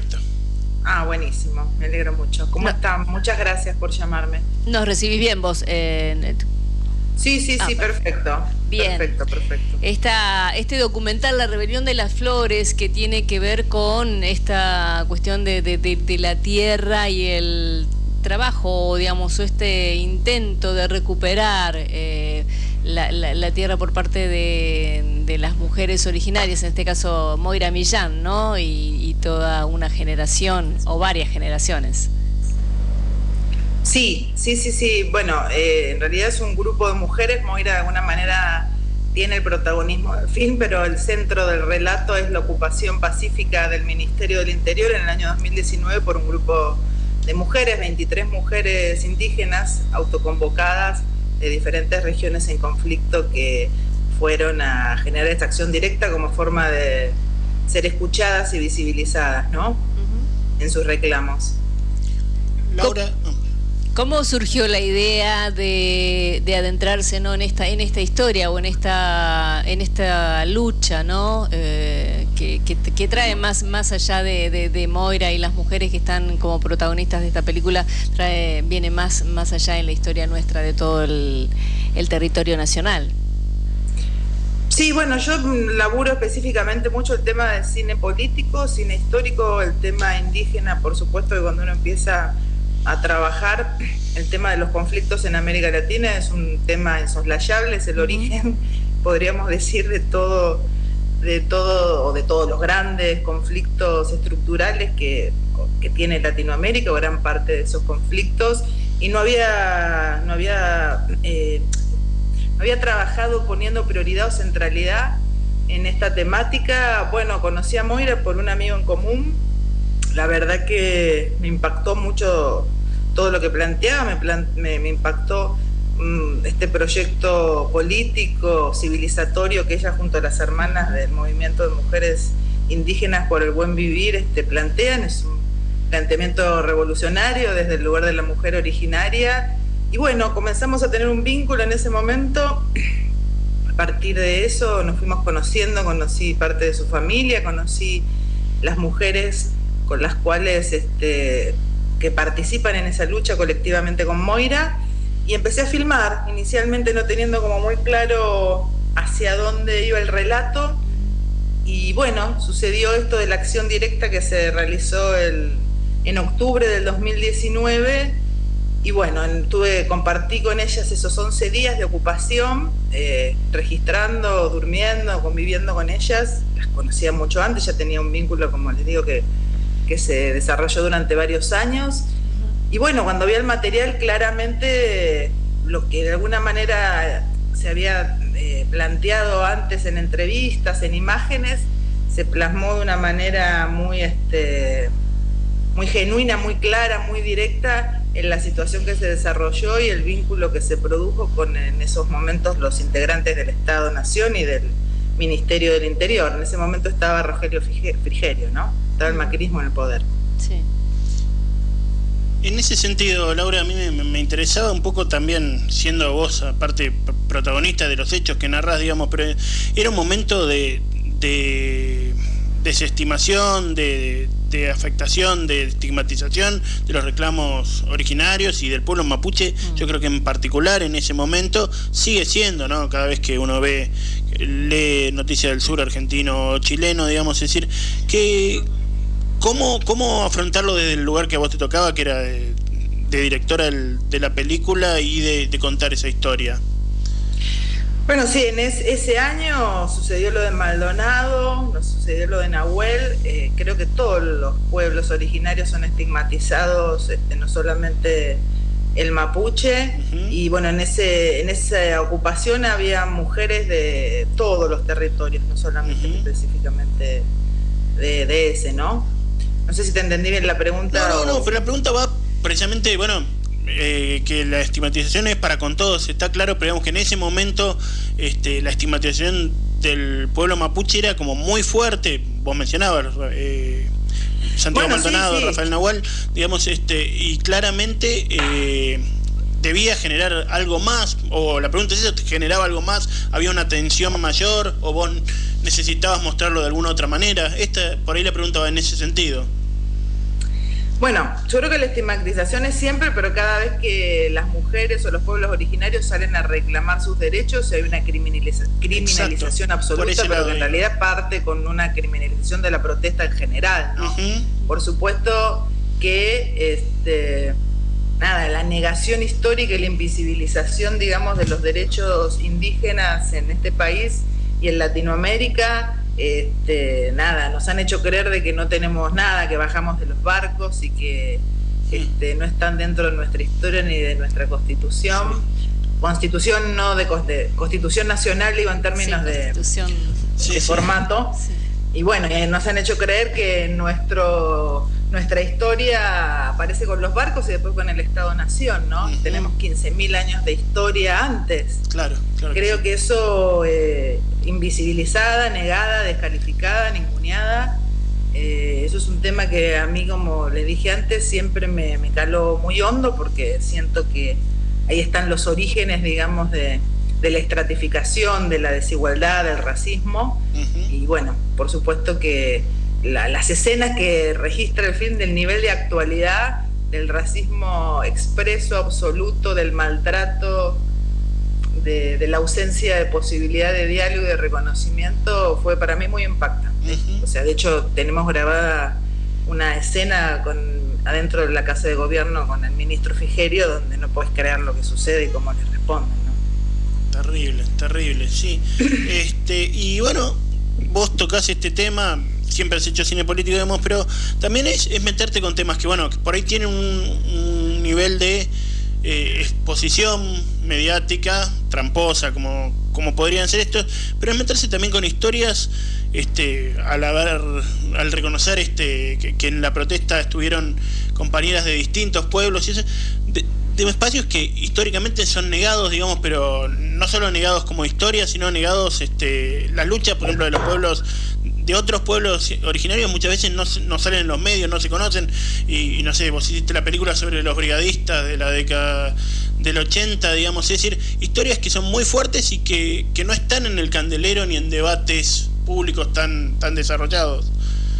¿Por qué? Sería la pregunta, o, o por qué apuntar a esas historias que para mí están buenísimas, por otro lado.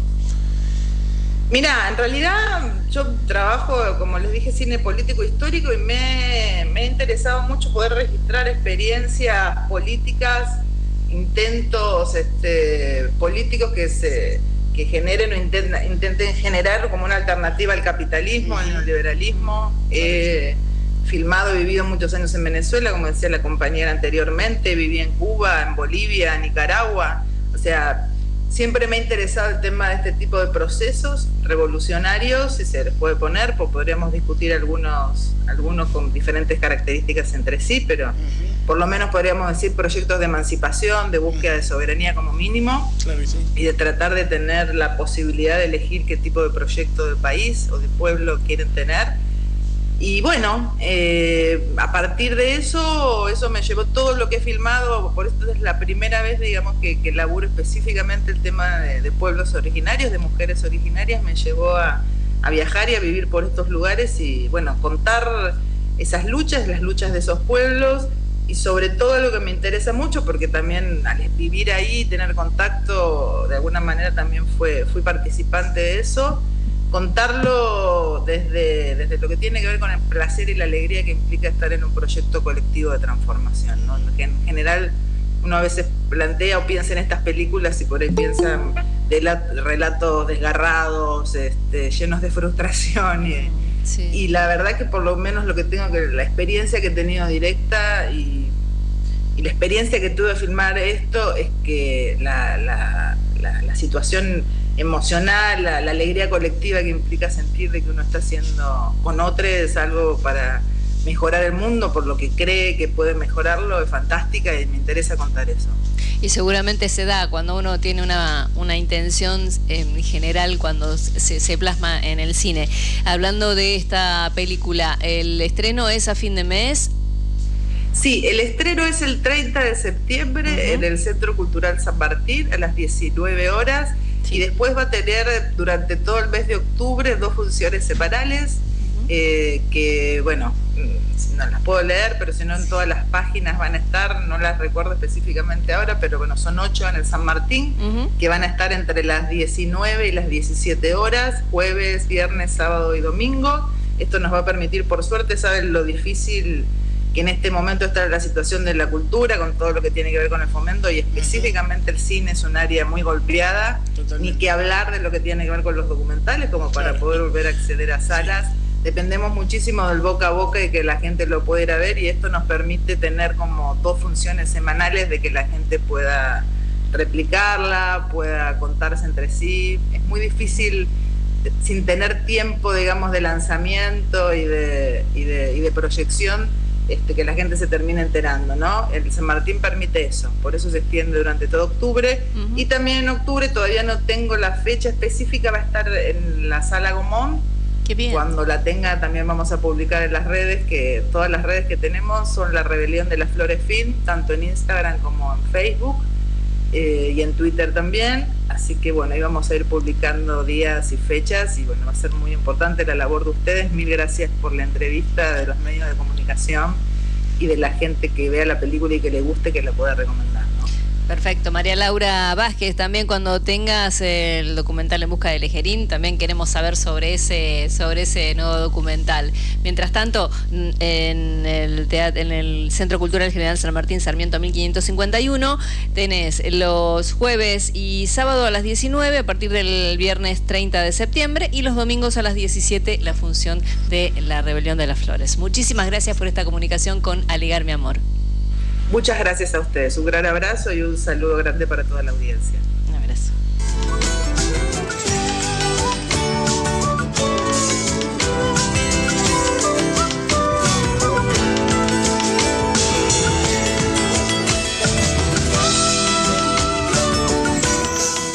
Entrevistas. Unimos las luchas de los pueblos. A ligar, mi amor. Yo no canto por cantar, ni por tener buena voz. Canto porque la guitarra tiene sentido y razón. Tiene corazón de tierra alas de palomita. Es como el agua bendita, santigua glorias y penas. Aquí se encajó mi canto, como dijera Violeta.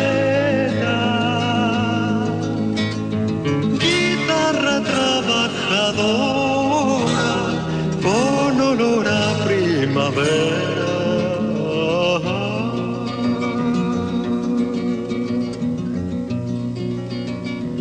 Que no es guitarra de rico, ni cosa que se parezca. Mi canto es de los andamios las estrellas. Que el canto tiene sentido cuando palpiten las venas del que morirá cantando las verdades verdaderas. Lisonjas fugaces ni las famas extranjeras,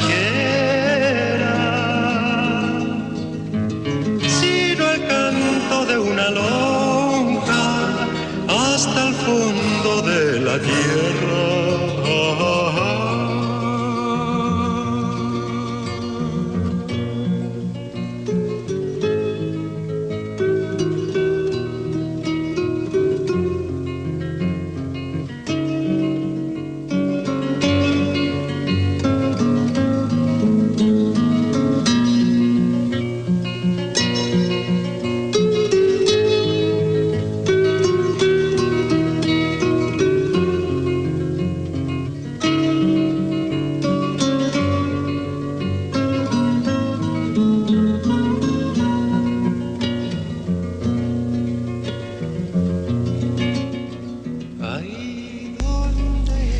Víctor Jara, este cantor que ha dicho canto que ha sido valiente, siempre será canción nueva. Este es el manifiesto, el que lo que escuchábamos cuando pasaron 49 años de su asesinato, ¿no? En Chile, a poquitos días de haber eh, Caído el gobierno de la, de la Unión de la Unidad Popular.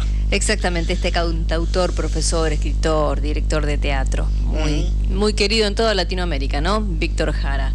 Eh, estamos ya en un momento más en comunicación con nuestro siguiente invitado. Vamos y venimos. Somos la Liga. 30.000 razones para, no bajar los brazos. Entrevistas. Y como lo decía Mariens, este, ya vamos a la última entrevista de este sábado, de este programa bastante cargado que hemos tenido. Y la noticia esta semana fue el recrudecimiento, la reaparición de la guerra en la zona de la frontera entre Azerba- Azerbaiyán, me cuesta muchísimo decir Azerbaiyán, Azerbaiyán. y Armenia con un ataque unilateral del primero de estos países sobre, sobre poblaciones civiles y militares este, en, en la frontera armenia, este, que ha causado una gran cantidad de muertos ya y destrucción de ciudades. Y para hablar del tema que hemos tocado en este programa, que tiene que ver con, con la lucha de los pueblos, la lucha por la paz y, y el entendimiento entre, entre los pueblos y terminar con el imperialismo y con, con las invasiones belicosas de algunos estados, es que estamos comunicados con uno de los más lúcidos representantes de la cultura armenia, uno de sus referentes de izquierda, titular de Unión Cultural Armenia, Adrián, y colega nuestro también, Adrián Longian, Olivier Bursen, aquí junto a Mario Monzón, para Ligar Mi Amor, el programa de la Liga Argentina por los Derechos Humanos. Te saludamos, ¿cómo estás, Adrián? Hola Oli, no sé si me escuchan, hola María, muchas Sí, gracias bien. por el llamado y, y- y bueno, acá un poco para introducir el tema y, dejarles para que puedan cerrar el programa a ustedes, pues estamos sobre la hora, eh, decirles que, que realmente otra vez el pueblo armenio atraviesa un momento difícil, eh, sí, obviamente una historia milenaria cargada de momentos difíciles, de guerra, de luchas, eh, de vida, de muerte, de, de- de esperanza. eh, y bueno, eh, en estos últimos 150 años, para decir de alguna manera, donde la mayoría del pueblo armenio quedó dividido eh, en tres imperios, primero el persa, el otomano y el zarista, después entre el otomano y el zarista, eh, después el genocidio, después el nacimiento de los estados nacionales, la revolución y el nacimiento de la República Socialista Soviética de Armenia, 70 años de construcción socialista y de vivir en paz y amistad con los pueblos, eh, más allá de los problemas lógicos eh, que puede generar la construcción de una sociedad nueva en, un Estado plurinacional eh, donde convivían más de 100 nacionalidades, idiomas, religiones, fueron en, en realidad los últimos 70 años, por no decir los únicos, ¿no? Pero los últimos 70 años donde el pueblo armenio se pudo desarrollar en paz eh, eh, en condiciones que les permitieron crecer y, lograr niveles, eh, digamos, que la humanidad no conoce en tan corto periodo de tiempo que una nación se desarrolle de tal forma y pasar de ser una aldea a ser una república industrial que en su momento eh, comercializaba con más de 110 países en el mundo, siendo parte de la Unión Soviética. Y después, bueno, el desmembramiento o la caída o la derrota de la Unión Soviética, eh, como solemos decir, que Occidente pensó que fue tranquila porque en ese momento casi que no hubo resistencia y no todos los gobiernos obviamente pro-occidentales eh, en luna de miel con Occidente, pero bueno, hoy 30 años después se ve de que no fue tan fácil ni tan exitosa ¿no? la caída de la Unión Soviética y hoy vemos cómo eh, ya salen a la luz diferentes guerras y lamentablemente entre países y entre pueblos que hasta hace algunas décadas atrás tenían objetivos comunes y estaban construyendo eh, una nueva sociedad y un nuevo mundo entre ellos. Y lo de Armenia y Azerbaiyán es consecuencia directa de eso, consecuencia de un poco del tema de las nacionalidades, que la Unión Soviética lo abordó, en su momento logró, digamos, encontrarle un principio de solución que se vio que no era, digamos, la definitiva, que ese es un proceso que en, cambio constante y que necesitaba de respuestas permanentes, por eso eh, cuando ya la, Unión Soviética había entrado en una debacle organizada desde arriba, digamos, el tema de las nacionalidades se utilizó, ¿no?, para usar diferendos y, y generar conflicto, y ahí es donde sale nuevamente a la luz el tema de Carapaz, que no era nuevo, entonces una, región habitada mayoritariamente por armenios, en aquel momento 89%, que pide dentro de la Unión Soviética y tal como mandaba la constitución de la URSS, separarse de la República Socialista Soviética de Azerbaiyán y pasar a depender administrativamente de la República Socialista Soviética de Armenia. Fue algo que quedó ahí, el gobierno central dijo lo vamos a estudiar, no le dio curso, después eh, obviamente desaparece la Unión Soviética, así como nacieron las repúblicas, las 15 que fueron reconocidas por la ONU, otras regiones autónomas o repúblicas autónomas que dependían de las otras repúblicas quisieron eh, o, intentaron hacer ese mismo proceso, pero la comunidad internacional no las reconoció. Una de ellas es Artsaj, que se declaró república independiente de Azerbaiyán, y bueno, eso generó una guerra mientras se desmembraba la Unión Soviética, que finalizó exitosamente para los armenios, eh, lograron de facto su independencia eh, permaneció durante 30 años así, en medio de negociaciones, Grupo MIS, OCE y todo eso, hasta que Azerbaiyán decidió eh, poner manos a, la obra y acompañada por eh, principalmente por Turquía e Israel, que son sus principales aliados militares, recuperar a través de las armas el territorio. Lo hizo en parte porque de esos 9.000 kilómetros o del histórico 4.500 kilómetros cuadrados de la región de, de Garapag autónoma, quedaron 3.300 eh, con armenios y en la frontera entre Artsaj, Karapaj y Azerbaiyán hoy hay soldados rusos. Y también el problema limítrofe entre Armenia y Azerbaiyán que no termina de resolverse, que es reconocer la integridad territorial del otro, la soberanía, que es un problema que también viene de antaño porque Armenia reconoce las fronteras soviéticas, eh, tal cual también lo hace Rusia, pero Azerbaiyán no la quiere reconocer. Adrián. entonces, eh, eh, sí. No, esto, ahora terminas eso que estaba diciendo, pero me parece importante esto porque mucha gente por ahí lo, lo, este, lo soslaya y me parece importante que lo digas vos, aparte con el conocimiento que tenés, de que ha sido Rusia la única potencia mundial que ha intentado realmente generar algún grado de pacificación y de control, digamos, en esto, no asusando las viejas eh, líneas imperialistas, sino claramente agregando un poco de paz y de tranquilidad a partir de su presencia militar en la zona, digamos, ha sido fundamental la participación rusa para evitar eh, mayores y graves eh, ataques de parte de Azerbaiyán, más cuando contás quiénes son sus aliados, ¿no? Sí, Oli, mira, en realidad pues, los armenios quieren mucho más de Rusia, quieren más de lo que ellos le brindan a Rusia como aliados.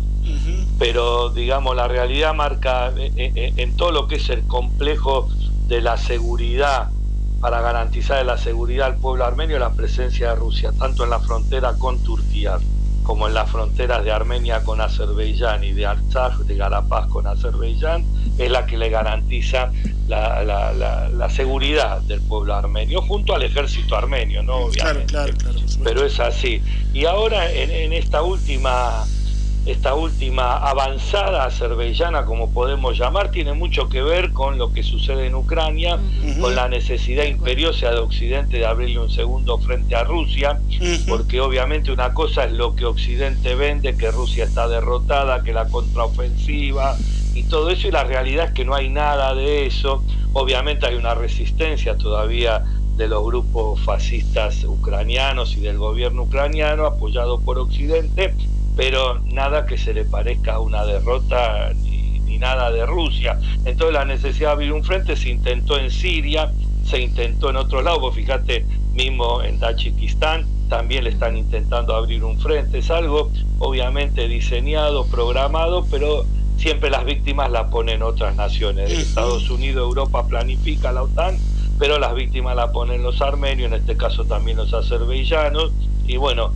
eh, en una cuestión de, del intento azerbaiyano de entrar en territorio armenio que avanzó 10 kilómetros, después tuvo que retroceder, ahora están en eso, pero bueno, primero eh, sufrieron más de eh, daños ciudades y aldeas de frontera de Armenia, eh, casi 10.000 desplazados armenios de localidades fronterizas y 130, oficialmente 135 militares armenios muertos, casi 80 azerbaiyanos y civiles también. Es decir, las víctimas las siguen poniendo los pueblos y, como para hacer una síntesis de todo lo que podamos hablar ahora eh, de lo que está pasando en el mundo, lamentablemente la solución se da en el marco del dominio global del imperialismo y de quienes lo resisten, que no dejan de ser también otros gobiernos capitalistas que están tratando de imponer el mismo sistema. Es decir, sin socialismo no va a haber solución a ninguno de estos problemas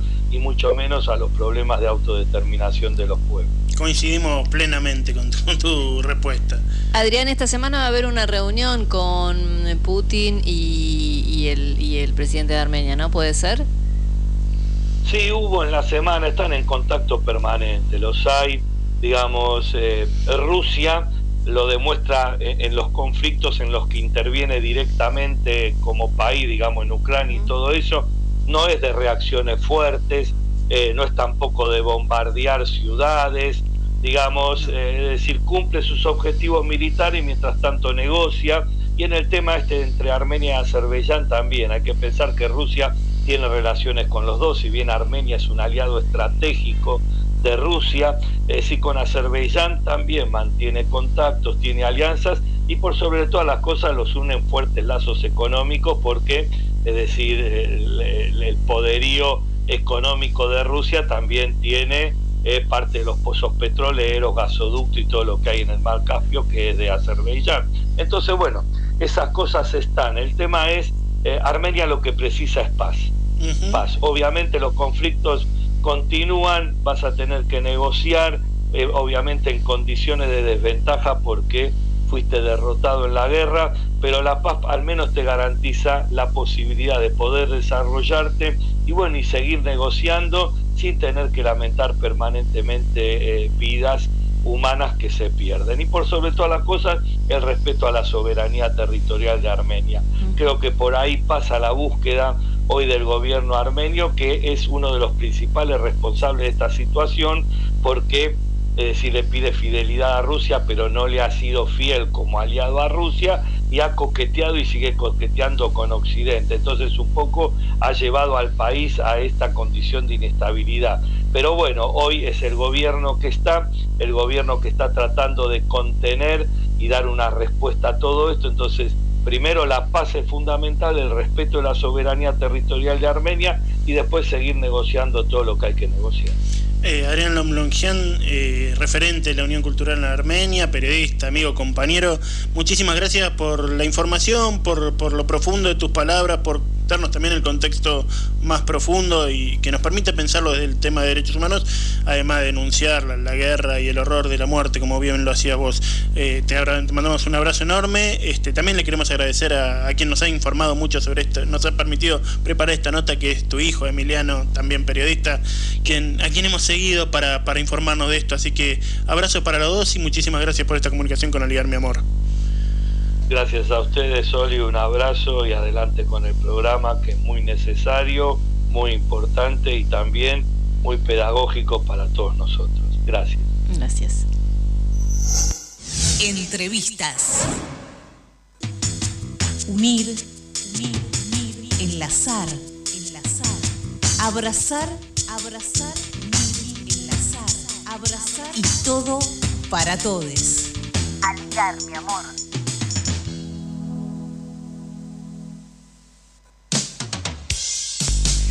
Y hablando del imperialismo, ¿no? De Occidente, que siempre está en todas partes, sí, parece eh, el, dios malo, ¿no? Por decirlo de alguna manera. Hubo amenazas e intimidaciones frente a la base yankee en Neuquén, esto fue el 16, el día de ayer. Fueron convocados por el periodista Pablo Fernández de Cartago Televisión frente a las instalaciones del edificio en construcción de la base militar camuflada de ayuda humanitaria, esto en la provincia de Neuquén, en la ciudad de Neuquén.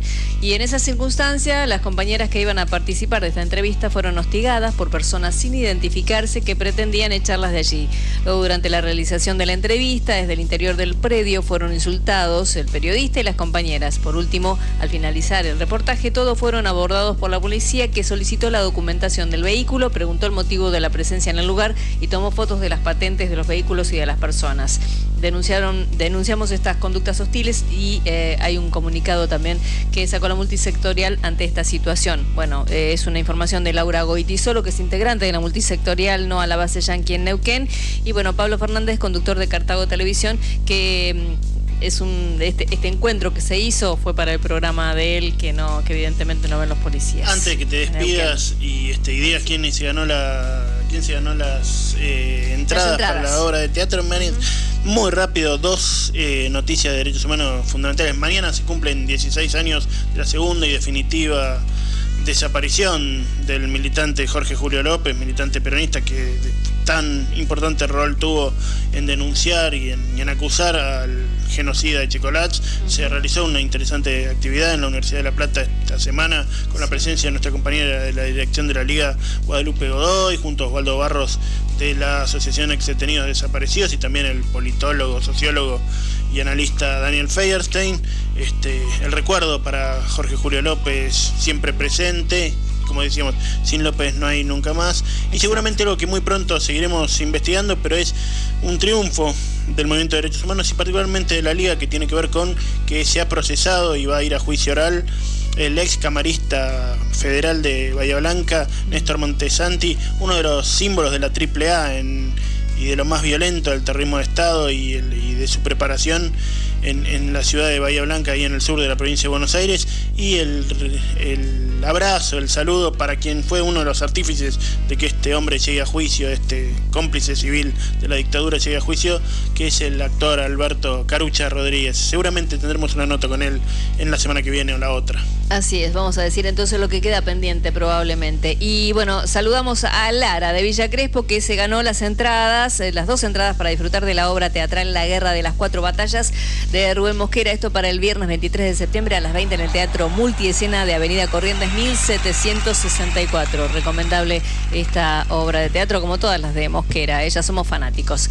Eh, esto es todo por hoy. Muchas gracias a todos por acompañarnos. Nos reencontramos el próximo sábado ah, con los 100 de 12 a 14, a Ligar Mi Amor, el programa de la Liga Argentina por los Derechos Humanos. La Liga no le suelta la mano a nadie.